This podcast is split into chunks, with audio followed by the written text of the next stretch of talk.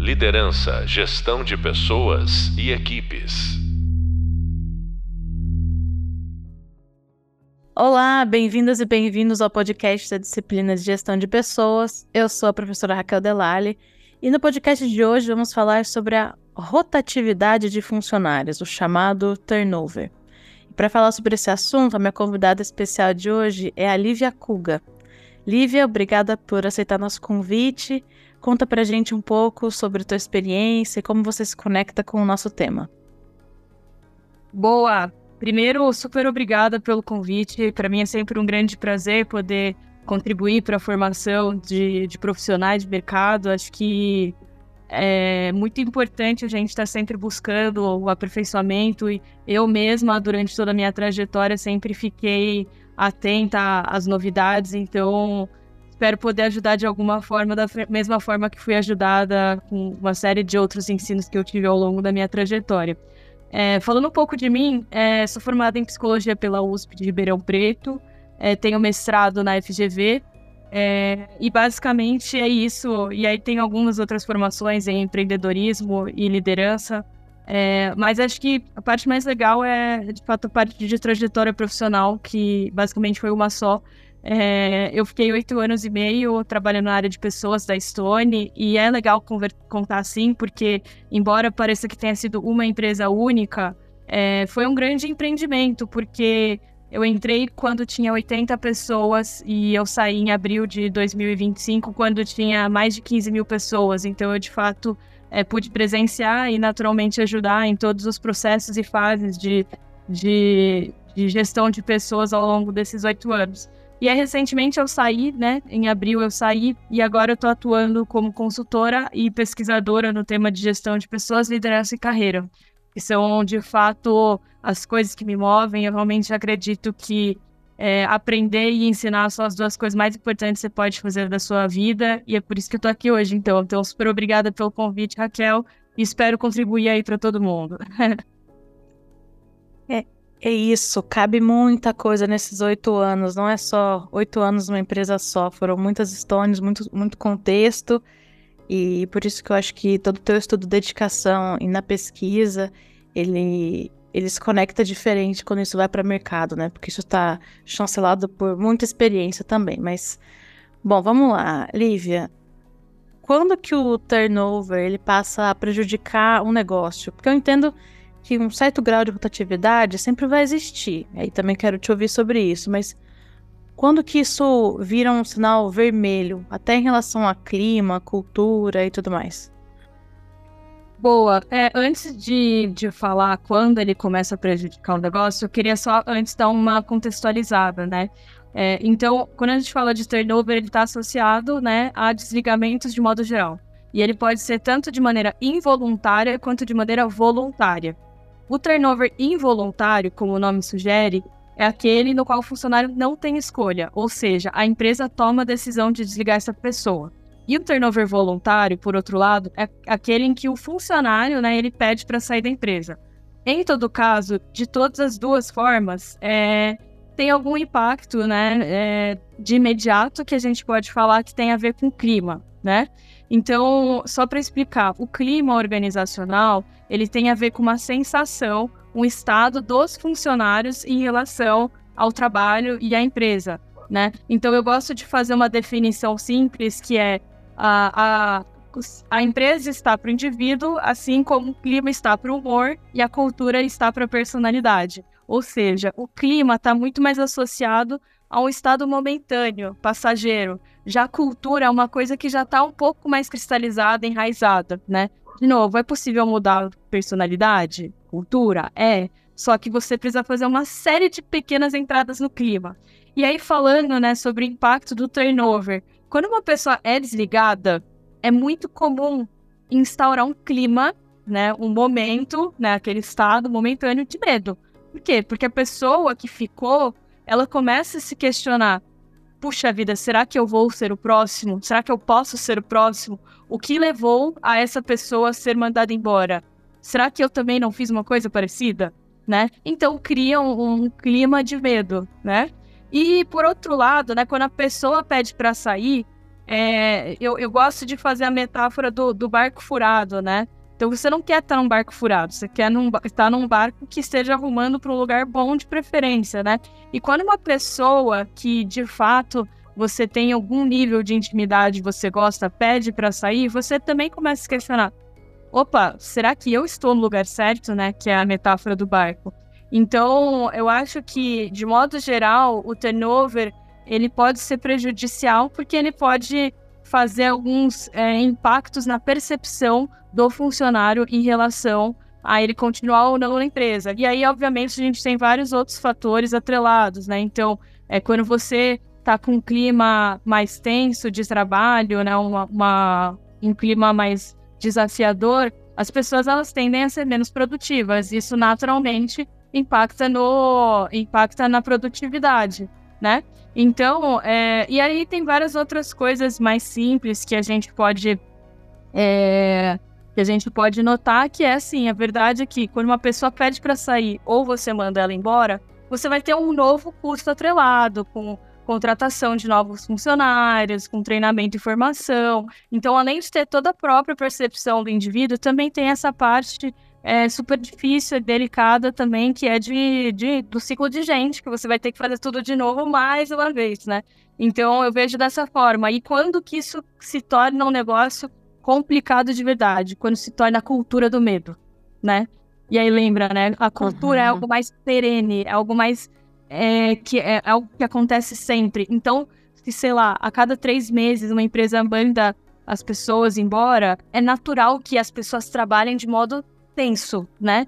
E isso pode ser muito prejudicial para o próximo, pro próprio negócio, né? Então, acho que é um pouco isso. Espero ter ajudado aí a, a resposta. Não sei se tem mais alguma pergunta relacionada a isso.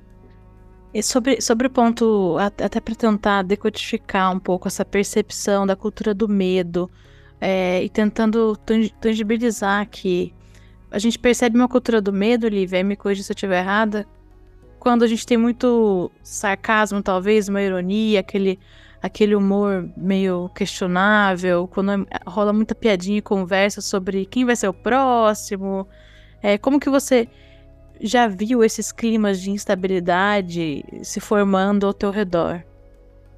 É, é, é difícil dizer, porque eu acho que, é, e aí, né, tem, tem muito a ver com seres humanos e personalidade. Eu acho que cada pessoa reage com aquilo que dá medo de maneiras diferentes. Então tem pessoas que elas entram em negação. Então, imagina, gente, tá tudo bem, não, não tem nada de errado. Uhum. É, tem a, aí, né, você falou da, da piadinha. Tem as pessoas que lidam com humor, então, que é o que você falou, né? Ah, ah quando, quem que vai ser o próximo? Ah, não fala pra, pra não sei que lá, senão você pode ser mandado embora né? E, e tem também yes. outros tipos de, de, de, de, jeito de lidar, em, por exemplo, evitar ter conversas é, sozinho com, com seu chefe, o que é muito prejudicial, porque várias vezes o seu chefe precisa te dar direcionamento. Então, é, tem uma série de outros fatores atrelados que são super complexos, né? Não sei se respondeu, responde a pergunta. Não, respondeu sim, e, e, é importante a gente, a gente reconhecer, né, que as pessoas elas reagem de maneira diferente, mas aí fica um pouco no campo da, da minha curiosidade, talvez. Quando, quando que você é, começa a perceber que, que tá se instaurando aquele clima que você comentou, do último apaga-luz, sabe? Do barco furado, por exemplo. O que, que isso vem nas entrevistas de desligamento também, que é uma prática um pouco conhecida de mercado.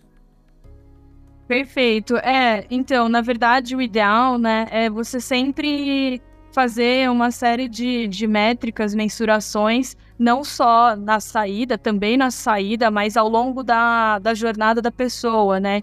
Então, eu gosto de recomendar o, o 30, 60, 91 ano, né? Que é você fazer pesquisas é, assim que a pessoa entra, né? Nos primeiros três meses, para ver qual a percepção dela em relação à empresa, nos primeiros seis meses e depois é, um ano. E um ano é porque é, Segundo vários estudos científicos, eles mostram que a pessoa toma a decisão se ela quer continuar na empresa para o longo prazo ou não no primeiro ano. Por quê? Porque ela já teve, né, um, um, um período consistente para conseguir diagnosticar a cultura da empresa e se ela se identificou ou não.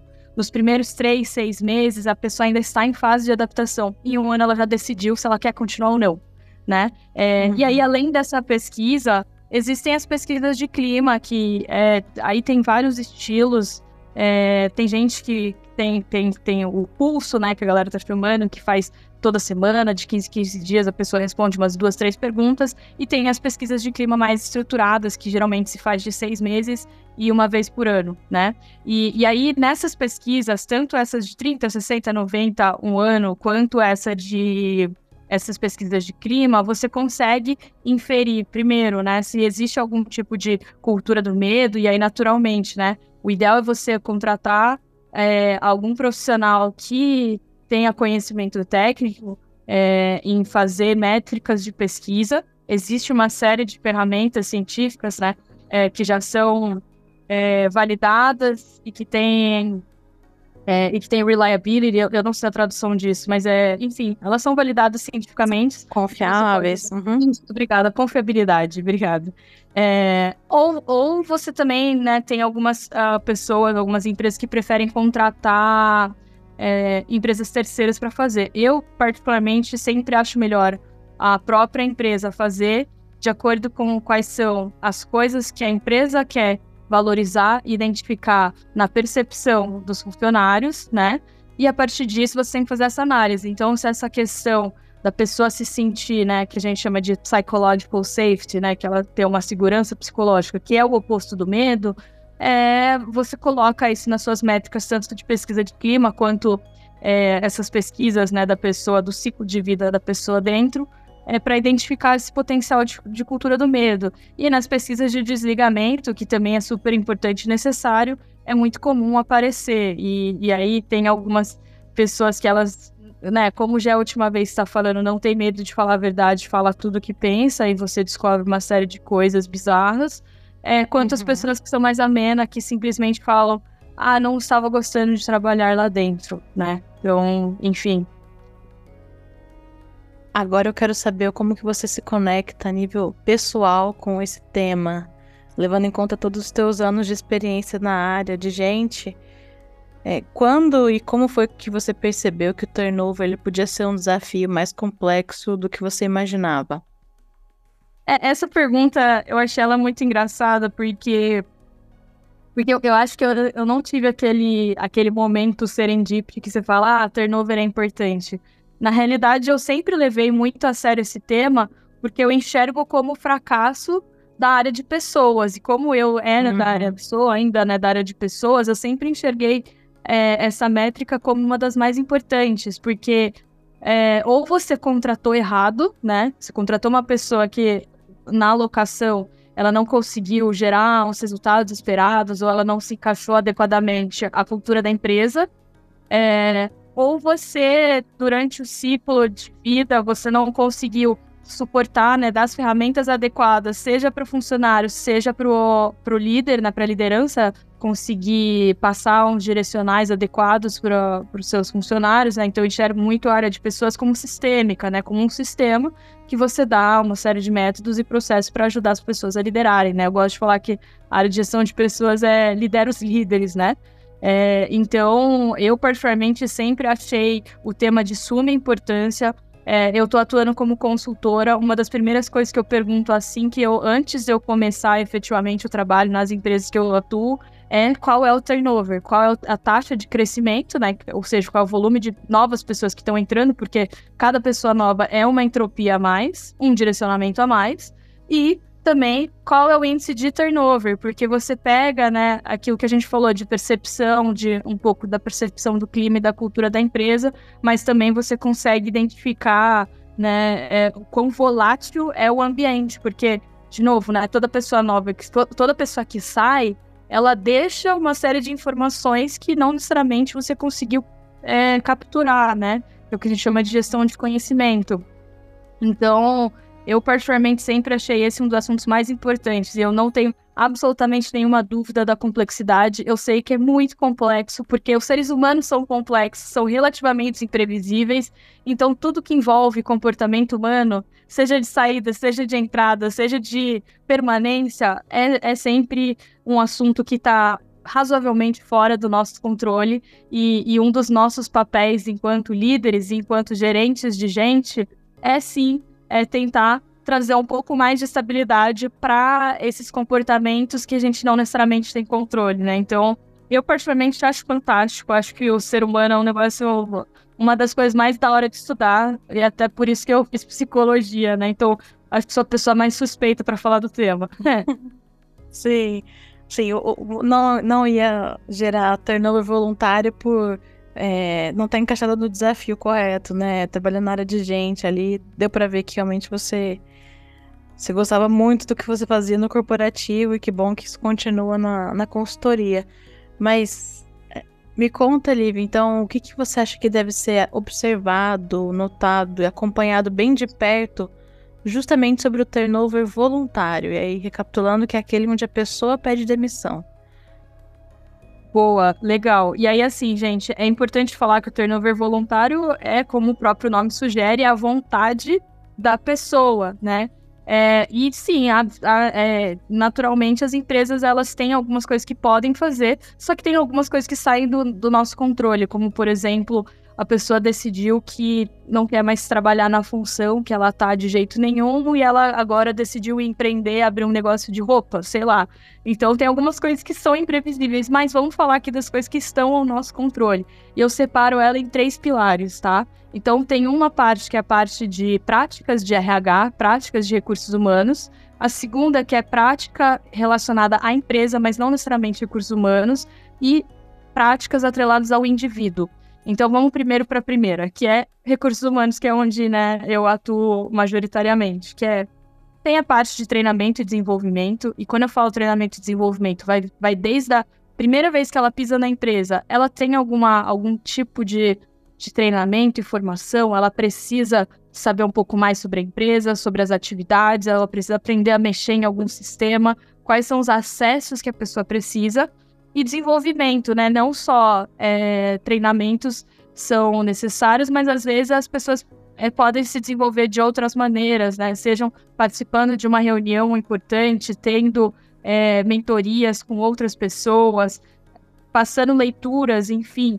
Então tem, tem essa parte de treinamento e desenvolvimento. Tem a parte que a gente chama de percepção de performance, né? Então você conseguir dar uma visibilidade para a pessoa de como ela está performando. É, práticas de remuneração, via de regra, o ideal é você não ter é, remunerações muito descasadas para as mesmas atividades, pois isso passa um senso de injustiça organizacional, que também é um dos principais né, antecedentes, um dos preditores de turnover. É a pessoa sentir que o, não estão sendo justo com ela, né? É, então, a remuneração também é super importante. E não menos importante, talvez até mais, é a parte de comunicação, que eu acho que a maioria das empresas pecam, né?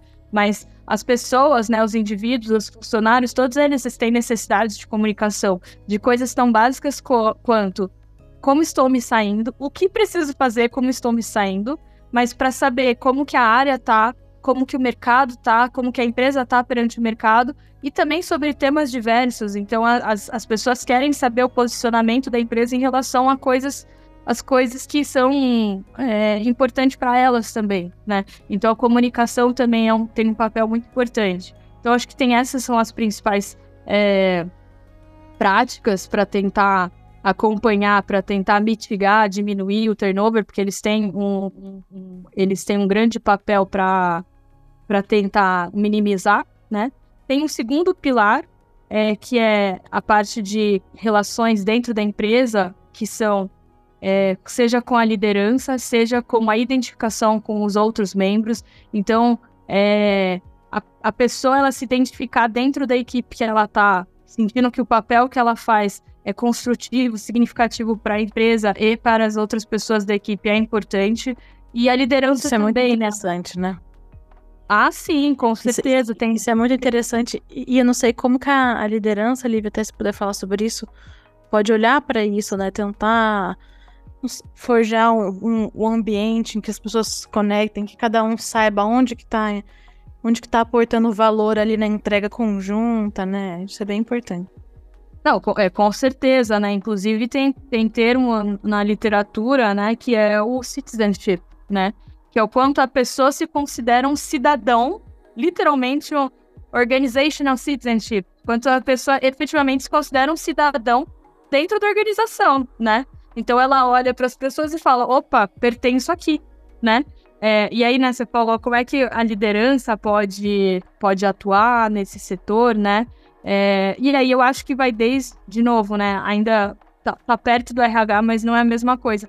Mas eu acho que é papel da liderança tentar convidar as pessoas a se conectarem, marcar um almoço com todo o time, sabe? Quando você vai presencial, ah, vamos almoçar todo mundo junto, fazer alguns tipos de coisas que são menos focadas em só entregar, porque a verdade é que é, na, o, o, cérebro humano, né, nós, os seres humanos, a gente tenta categorizar e padronizar as coisas. Se todas as interações que eu tenho, né, eu líder, tenho com você, Rachel, finge que você é, é liderada minha, todas as relações, todas as interações que a gente tem, é eu te cobrando, toda vez que eu falo com você, o seu nível de cortisol, né, que é o negócio de estresse, já vai aumentar, porque sempre é cobrança. Agora, sim, se você também idosa com outros momentos que são prazerosos, que são, né, gente, de cobrar é chato mesmo, entendeu? Mas tem que fazer, trabalho é isso, Faz não parte. Muito... Uhum. Mas você ter outros momentos de descontração, outros momentos que não necessariamente são só de cobrança, é, você dá uma reduzida, né? E isso vale não só da liderança em si, mas da equipe também, né? Porque a equipe também, eles só falam com, né? Se você não estimular, a equipe só vai falar entre si para falar, ô, oh, você entregou essa parte aqui, que eu preciso começar a minha parte aqui, eu preciso da sua feita. Também é cobrança, entendeu? Então, como é que você faz para o clima não ser só de cobrança? É você ter alguns momentos de descontração, ou você ter momentos de brainstorming conjunto com o time, quando passam por dificuldade, em vez de você, líder, sair resolvendo sozinho, que tal pegar essa oportunidade para tentar absorver quais são os principais sugestões, né, que, que, que a equipe tem para resolver determinado problema, né, que tem um pouco a ver, não sei se você conhece o termo, mas é a liderança trans, é, transformacional, né. Então tem um, um pesquisador chamado Bernardo Bess, é, que ele estuda bastante o tema de liderança e ele fala que existem dois tipos de liderança, é, que é a transacional e transformacional. É, e a transformacional está muito ligada, né, ao desenvolvimento das pessoas, à transformação, né, como o próprio nome sugere. E geralmente a liderança ela está mais atrelada ao coração, ao compromisso, né? É, trabalha muito com a questão de orgulho e autoestima. E o transacional, né, como o nome sugere, transação, ele está muito mais focado na, no salário, na promoção, é, necessidade, ranking, é, então, a alavanca que ele fala com o seu liderado está muito a ver com isso, né? Então, por exemplo, né, uma liderança transacional, é, ela vai falar alguma coisa do tipo assim, ó, a sua performance é tal, se a sua performance não melhorar, a gente talvez vai ter que te realocar ou talvez até te desligar. Se, sua, se, se a sua performance for boa, a gente vai te promover e seu salário novo vai ser tanto. Então, a alavanca que ele usa de motivação, de interação está muito associado a questões transacionais. O líder transformacional, ele vai perguntar, Raquel, qual que é o seu objetivo de vida? Aí vamos fingir que, que é isso aqui, né? Ah, meu objetivo é, é ser uma educadora, eu quero impactar o maior número de pessoas possíveis através da educação e formação. E aí, a liderança transformacional, ela vai pensar, poxa, quais são as atividades que eu tenho no meu dia a dia? É, cara, a gente trabalha aqui com, sei lá, uh, relacionamento com cliente. Pô, e se essa pessoa, dado que eu vou ter que treinar no início, né, no onboarding da pessoa, na entrada da pessoa, por que eu não chamo a Raquel para participar comigo? Talvez isso, isso, né, estimule ela e desenvolva ela perto de algo que ela quer fazer, né? Então a liderança transformacional, ela de fato tenta conectar essa questão profissional com a questão pessoal, né? Obviamente nem sempre dá, e de novo, eu não acho que uma liderança é transformacional ou é transacional. Tem momentos uhum. que assim, não é melhor e que é transacional é Circunstancial, melhor. né? Exato. Agora, é muito ruim se você só tiver uma liderança transacional, entendeu? Pensando sobre a ótica Nossa, funcional. É, esse conceito, eu vou colocar no Hub Leitura também, tá? Turma que que nos ouve aqui, mas como eu já vi líderes tendo essa liderança transacional 100% do tempo com seus liderados, e, inclusive, não entendendo onde eles estavam falhando, porque eles estavam sendo muito claros sobre o que eles precisavam, eles estavam sendo muito diligentes com as entregas, e por que eles não estavam conseguindo ainda assim ativar a alavanca principal ali da, da, da execução, que é a pessoa. Motivar a pessoa, virar essa chavinha. Sem entender o que mais eles poderiam fazer, mas eu, eu adorei, acho que deu bastante clareza aqui. Sobre o transacional e o transformacional. Muito bom. E o que mais você tem visto de práticas adotadas pelas empresas para trabalhar o engajamento e retenção frente ao turnover? Pô, na verdade, eu acho que eu não acabei de falar só. Eu lembro que a gente tem práticas atreladas a RH, práticas eh, de relações dentro da empresa e tem o indivíduo, tá? Perfeito, Quando a gente perfeito. fala de, de o que, que você tem que olhar para tentar diminuir o turnover voluntário. Então, tem as práticas de RH, tem as práticas da empresa, que é liderança e relacionamento com os outros indivíduos, e tem o indivíduo em si, né? Coisas que você tem que olhar. Então, é muito importante você olhar o, o, grau, né, as alavancas de autonomia que a pessoa tem. É óbvio que a gente não vai deixar a pessoa decidir tudo, mas, pô, você decidir se a pessoa, cara, é, qual é a fórmula que ela vai usar no Excel, me parece um pouco over, entendeu? Parece um pouco demais. Então, tem que dar autonomia para a pessoa minimamente conseguir fazer as atividades da melhor maneira. É, a variedade de atividades, então, uma pessoa que ela, ela tem uma rotina muito repetitiva e cansativa, isso traz exaustão mental mesmo, tá? Isso é cientificamente comprovado. Se você tiver uma variedade maior, você aumenta a taxa de atenção. Tem um caso muito interessante do McDonald's, não sei se, se a turma conhece o caso, mas não tem muito o que fazer, porque, é, enfim, a lógica de. Eles tomaram a decisão de, de trazer sempre turma jovem, primeiro emprego delas, então naturalmente o turnover vai ser alto mas eles aumentaram o tempo que a pessoa permanecia. O que, que eles fizeram? Em vez de só, só ter uma pessoa para o caixa, uma pessoa para hambúrguer, uma pessoa para batata, agora é rotativo, né?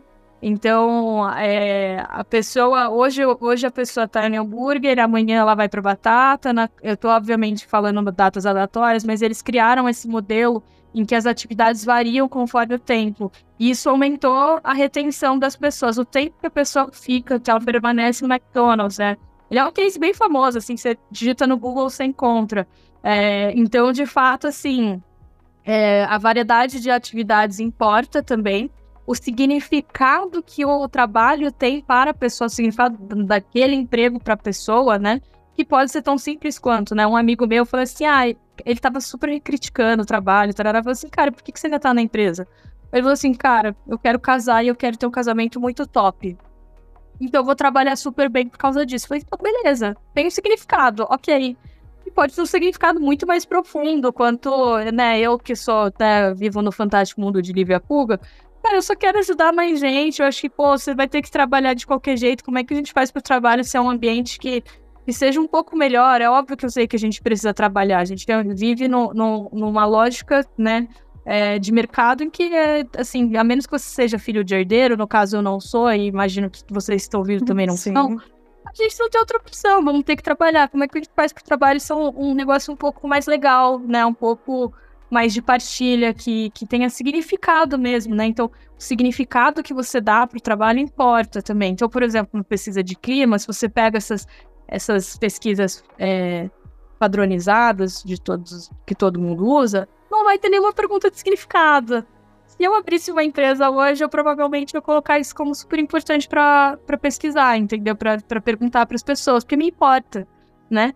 Aí a própria identificação com a atividade, a pessoa sentir que aquela atividade, né, é, tem alguma conexão com a identidade dela e a pessoa receber feedbacks sobre o trabalho dela, né? Então, esses são os três principais pilares, né, que a gente é, fala para acompanhar de turnover, né? Práticas de RH, é, práticas de relação dentro da empresa e práticas atreladas ao indivíduo. Se você quiser tentar diminuir o turnover, sempre tenta olhar para essas três alavancas, né? E aí você falou, né, em relação ao engajamento, eu acho que tem tudo a ver, porque na verdade o que eu falei, elas são coisas que você tem que olhar para você tentar diminuir o turnover, né? E o inverso, né, do turnover é o engajamento no final do dia. Então, acho que só para falar outras coisas para além disso, né? Primeiro, uhum. você contratar adequadamente. Você precisa, né? Você, empresa, precisa contratar uma pessoa que tem fit com a função, ou seja, tem competência para executar a função. E além da função, ela também tem aderência com o estilo de trabalho da empresa, né? Que a galera tá chamando hoje em dia de fit cultural, tá até na moda falar isso, né? Mas no final do dia ela fala assim: ah, eu tenho o mesmo estilo de trabalho, né? O estilo de trabalho faz sentido para mim. Então, é, se você, por exemplo, né? Eu sou uma pessoa que eu odeio que mandem em mim. Eu não tenho como falar de outro jeito. Eu não gosto que mandem em mim. A pessoa não é boa pra ser liderada, entendeu? Então, se eu tiver em um ambiente que, assim, eu vou falar de um jeito ruim, mas manda quem pode, obedece quem tem juízo, eu não tenho fit cultural, eu vou pedir para sair, porque eu não consigo trabalhar dessa forma, porque desde criança, criança, eu sou uma pessoa questionadora, questionadora mesmo. Por quê? Como assim? Por quê? Imagina. E aí, cara, teve professor que brigou comigo porque eu tava. A pessoa acha que eu estou, né, é, questionando a figura de autoridade do professor, mas não é, porque só se eu não entendi, eu vou perguntar. Entendeu? Então isso é um fit de cultura, né? E aí eu acho que os outros a gente acabou passando bem, mas é garantir um bom onboard, que alinhe a expectativa, dê clareza aos papéis e responsabilidades, garantir as ferramentas adequadas, garantir as integrações entre a equipe, é, dar treinamento para as lideranças, as lideranças, né? Você falou, vejo muitas lideranças transacionais. A maioria das pessoas nem sabe o que é liderar direito, né? Ou tem um conceito muito vago e muito é, simples é, no, no, no, na internet, entendeu? Então, a gente tem que prover treinamentos adequados, explicar a diferença do transacional para o transformacional, quando usar um, quando usar outro, prover ferramentas para a pessoa conseguir chegar lá. E assim, estudos mostram, tá? Liderança transformacional é ensinável. Então, assim, ah, não, a pessoa uhum. não tem personalidade de líder. Mas, gente, pode até, dependendo da teoria científica, ok, mas assim, é possível ensinar e ter uma. E ter Aprende, né? Isso não é carisma, né, Lívia? São práticas é mesmo. De... Existem práticas. É... E aí, obviamente, né? A gente falou também acompanhar é, a performance, fazer medidas de clima, acompanhar o ciclo de vida da pessoa, a liderança, fazer um para um com, com seus liderados, não só para cobrar, mas também para compreender é, coisas que a pessoa não está fazendo bem, que está fazendo bem garantir boas remunerações, benefícios justos é, e que a pessoa, né, que você falou, né, que a gente está falando um pouquinho no começo sobre a cultura do medo, mas a segurança psicológica, não psychological safety também é muito importante. A pessoa viver trabalhando com medo o tempo inteiro, gente, isso é físico, fisiológico. A pessoa começa a trabalhar com um nível muito alto de cortisol, é, é, naturalmente ela vai ter alguns problemas. Em algumas pessoas ela vai ela pode vir a desenvolver o que a gente está chamando hoje de burnout, né? Mas em outras pessoas, como eu mesma, falando, né? A gente tem que trazer aqui a nossa vulnerabilidade também. Eu me manifesto com alergia. Eu, de fato, desenvolvi alergia a uma série de coisas. E, e a alergia, ela está atrelada a altos níveis de cortisol, né? Então, eu acho que a gente tem que, é, né, como empresa, tentar prover esses tipos de ambientes seguros também. Bom, acho que a gente tem bastante referência aqui sobre rotatividade, sobre as alavancas, então, do engajamento, da falta dele, como isso se materializa no turnover. E todas as referências estão no Hub Leitura, vale a pena conferir para você se aprofundar no estudo. Por uma última pergunta, Lívia, é, me conta um pouco sobre a relação entre trabalho remoto, esse retorno aos escritórios, eu, eu tenho visto esse, esse, tema pautando discussões sobre rotatividade. Como que você vê dessa forma? Como que você vê essa discussão hoje em dia tomando forma? É, eu, eu vou até separar essa pergunta porque porque senão ela vai ficar mais confusa se eu não separar, tá? É, primeiro, vamos falar sobre essa questão de remoto versus retorno ao escritório. É, eu não acredito que seja, a gente seja capaz de, de, de determinar o que deveria ou não é, de maneira aleatória, né? Então, volta todo mundo, né? Que a gente tá vendo as big techs, né? Falando para todo mundo, gente, uhum. volta todo mundo, aí tá todo mundo falando para voltar todo mundo, porque todo mundo falou que todo mundo tá fazendo, né? Então, é, vamos, pensar vamos pensar logicamente. Tem alguns trabalhos que eles não são passíveis de acontecer de maneira remota. Vou dar alguns exemplos pintor, motorista, marceneiro uhum. e várias outras profissões. Tem coisas que assim, gente, você precisa fazer presencialmente. E tem coisas que dá para fazer presencial e dá para fazer remoto. Vou dar exemplos que eu acho que todo mundo aqui já deve ter feito, ou se não fez, durante a pandemia, com certeza fez. Que é a telemedicina. Gente, é óbvio que se você puder ir fisicamente no escritório, talvez seja melhor. Mas também tudo bem se você fizer online. Eu, por exemplo, hoje, como é que eu funciono? Quando eu tô com alguma dúvida, alguma questão, é, eu vou, já marco telemedicina logo. Falo, ó, oh, eu tô com uma dor aqui no ombro. Isso realmente aconteceu semana passada. Tô com uma dor aqui no ombro. A pessoa já me manda o exame de laboratório. Aí eu vou no exame presencial, porque você tem que fazer o exame fisicamente, né? É, eu fui lá no escritório, no escritório do laboratório, fiz o exame, tirei o exame e de fato eu tô com uma lesão que eu não soube ler. Aí eu falei assim, gente, se eu tô com uma lesão, eu acho que é melhor, né, eu marcar uma consulta com o médico presencial para ele, inclusive, examinar o meu, meu ombro além do exame. E eu marquei um presencial. Uhum. Então, sim, eu acho que a gente tem que ter algum nível de flexibilidade para saber quando que é necessário ir pro presencial e quando é necessário ir pro remoto. Agora também, por outro lado, eu conheço várias empresas que elas adotaram o modo remote first, que é o quê? São empresas via de regra de tecnologia que não precisa né?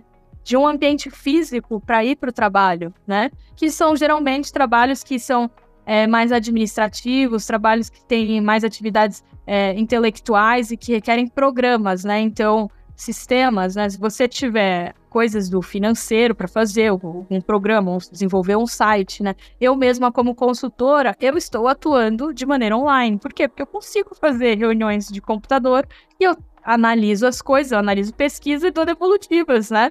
Então, é, não necessariamente eu preciso ir presencialmente, obviamente. Se, se o, o, o, meu cliente quiser que eu vá presencialmente, tudo bem, só um pouco mais caro. E aí também ninguém quer, entendeu? Então, você veja que no final do dia, é, se você me perguntar o que, que eu penso do híbrido remoto, do presencial, do, do, eu vou falar depende. Por quê? Pra quê?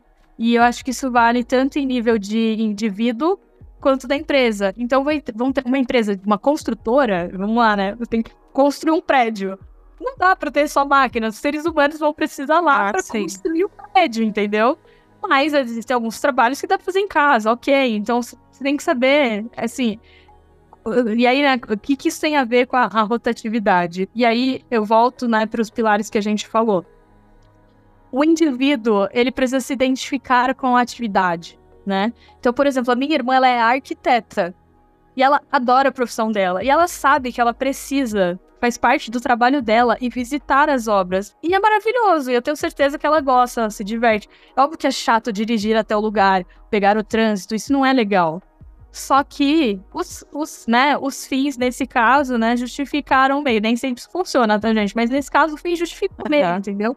Então, é, e tem gente, né? Tem, alguns amigos meus que eles falaram assim: gente, eu fiquei tão feliz quando a gente voltou presencial, porque eu gosto tanto de encontrar as pessoas. São pessoas mais extrovertidas. Então, assim, é muito difícil a gente inferir que o remoto, ou presencial, ou híbrido, ele vai, ele vai, tipo, in, é, diretamente melhorar ou piorar o turnover. Agora, o que eu sei é, um, a tecnologia melhorou, trouxe muito mais flexibilidade para as empresas e indivíduos conseguirem decidir quando ou não fazer as coisas de maneira presencial ou remota. E agora, ainda não temos, né? De novo, acabou de acontecer tudo. A gente não tem nenhum estudo. Eu, pelo menos, não encontrei. Eu procurei, tá? É, nem, não vi nenhum estudo mostrando alguma correlação entre esse estilo de, de escritório ou não escritório com rotatividade. É muito cedo ainda para a gente inferir. O que eu acho que cada uhum. empresa deveria fazer é deixa eu olhar quais são os tipos de atividade que minha empresa tem, quais têm que ser presenciais, quais podem ser presenciais e quais devem ser remotas, né? Você pode ter isso. Então você deveria, né, dividir a sua empresa por categorias e a partir dessas categorias fazer essas definições. E por outro lado, o indivíduo, né, a pessoa, ela deveria também olhar para si, né, e ver quais, quais são os modelos que ela funciona melhor. E quando eu falo funciona melhor, não é o que ela quer, é o que ela funciona melhor. Eu, por exemplo, eu funciono melhor sozinha. Eu sei disso. Então, quando eu vou na empresa, eu sei que eu não vou ser produtiva. Eu vou lá para fazer relacionamento, para alinhar alguma coisa, porque eu não vou conseguir trabalhar né, no computadorzinho, fazendo um Excel, uma planilha de Excel, fazendo esse texto, né? Eu dei uma estudada antes de vir para cá. Isso daí eu não consigo fazer se eu tiver num ambiente presencial. Quer dizer, eu consigo, mas eu demoro sete horas em vez de meia hora, entendeu? Então Sim. eu acho que cada um tem que olhar para si e olhar. Agora tem um dado importante que eu queria falar, é que é, a Accenture eles fizeram um estudo, né, mostrando que 74% das empresas pretende manter ou aumentar o nível de flexibilidade acerca do trabalho remoto é, ou não remoto. Então, quer dizer, gente, as big tech podem fazer o que quiser. O negócio de ser mais flexível, ele é uma tendência. Então, eu acredito que, na verdade, não só em relação a isso, mas a flexibilidade é algo que vai ficar cada vez mais comum, porque os indivíduos hoje eles têm mais tomada de decisão, eles têm mais responsabilidade por suas carreiras e por consequência eles naturalmente vão exigir mais dos ambientes em que eles forem trabalhar. E isso vai sim influenciar, né? Tá influenciando, a gente vai continuar acompanhando como bons pesquisadores e cientistas para ver como é que vai ser, né, o novo jeito de trabalhar que está vindo por aí. Então entendi que essa conversa não acabou por aí. São só discussões que estão tomando for forma ainda. A gente vai continuar com certeza acompanhando os estudos. A nossa, infelizmente, precisa acabar, Lívia. Que, presente. Muito obrigada mesmo pela generosidade aqui em compartilhar conhecimento com os nossos alunos. Eu saio daqui cheia de referências, cheia de insights. Espero que os nossos alunos também aproveitem bastante o conteúdo. Boa. Super obrigada pelo convite novamente. Agradeço também toda a organização da, da turma da FAAP. E aos alunos, meu, espero que eu tenha contribuído. Espero que sugere mais insights. Imagino que uma boa parte de vocês está trabalhando e que vocês possam levar esses conteúdos para a gente ter é, empresas que a gente se orgulhe de trabalhar, que a gente goste de trabalhar. É, tem muita pesquisa científica tentando mostrar que é possível a gente trabalhar bem e trabalhar com orgulho do que a gente faz, né? Então, acho que é um pouco sobre isso. Então, super obrigada aí. Qualquer coisa, quem quiser, fica à vontade para me adicionar no LinkedIn, tá bom? Lívia Kuga, esse foi o podcast, então, Turnover com a professora Raquel e a professora Lívia Kuga. Lembrando que toda essa conversa é ampliada no Hub Visual e Leitura, com todas as referências da nossa disciplina. Obrigada pela atenção até aqui. No próximo podcast, vamos conversar sobre a demissão silenciosa. Até a próxima. Valeu, pessoal.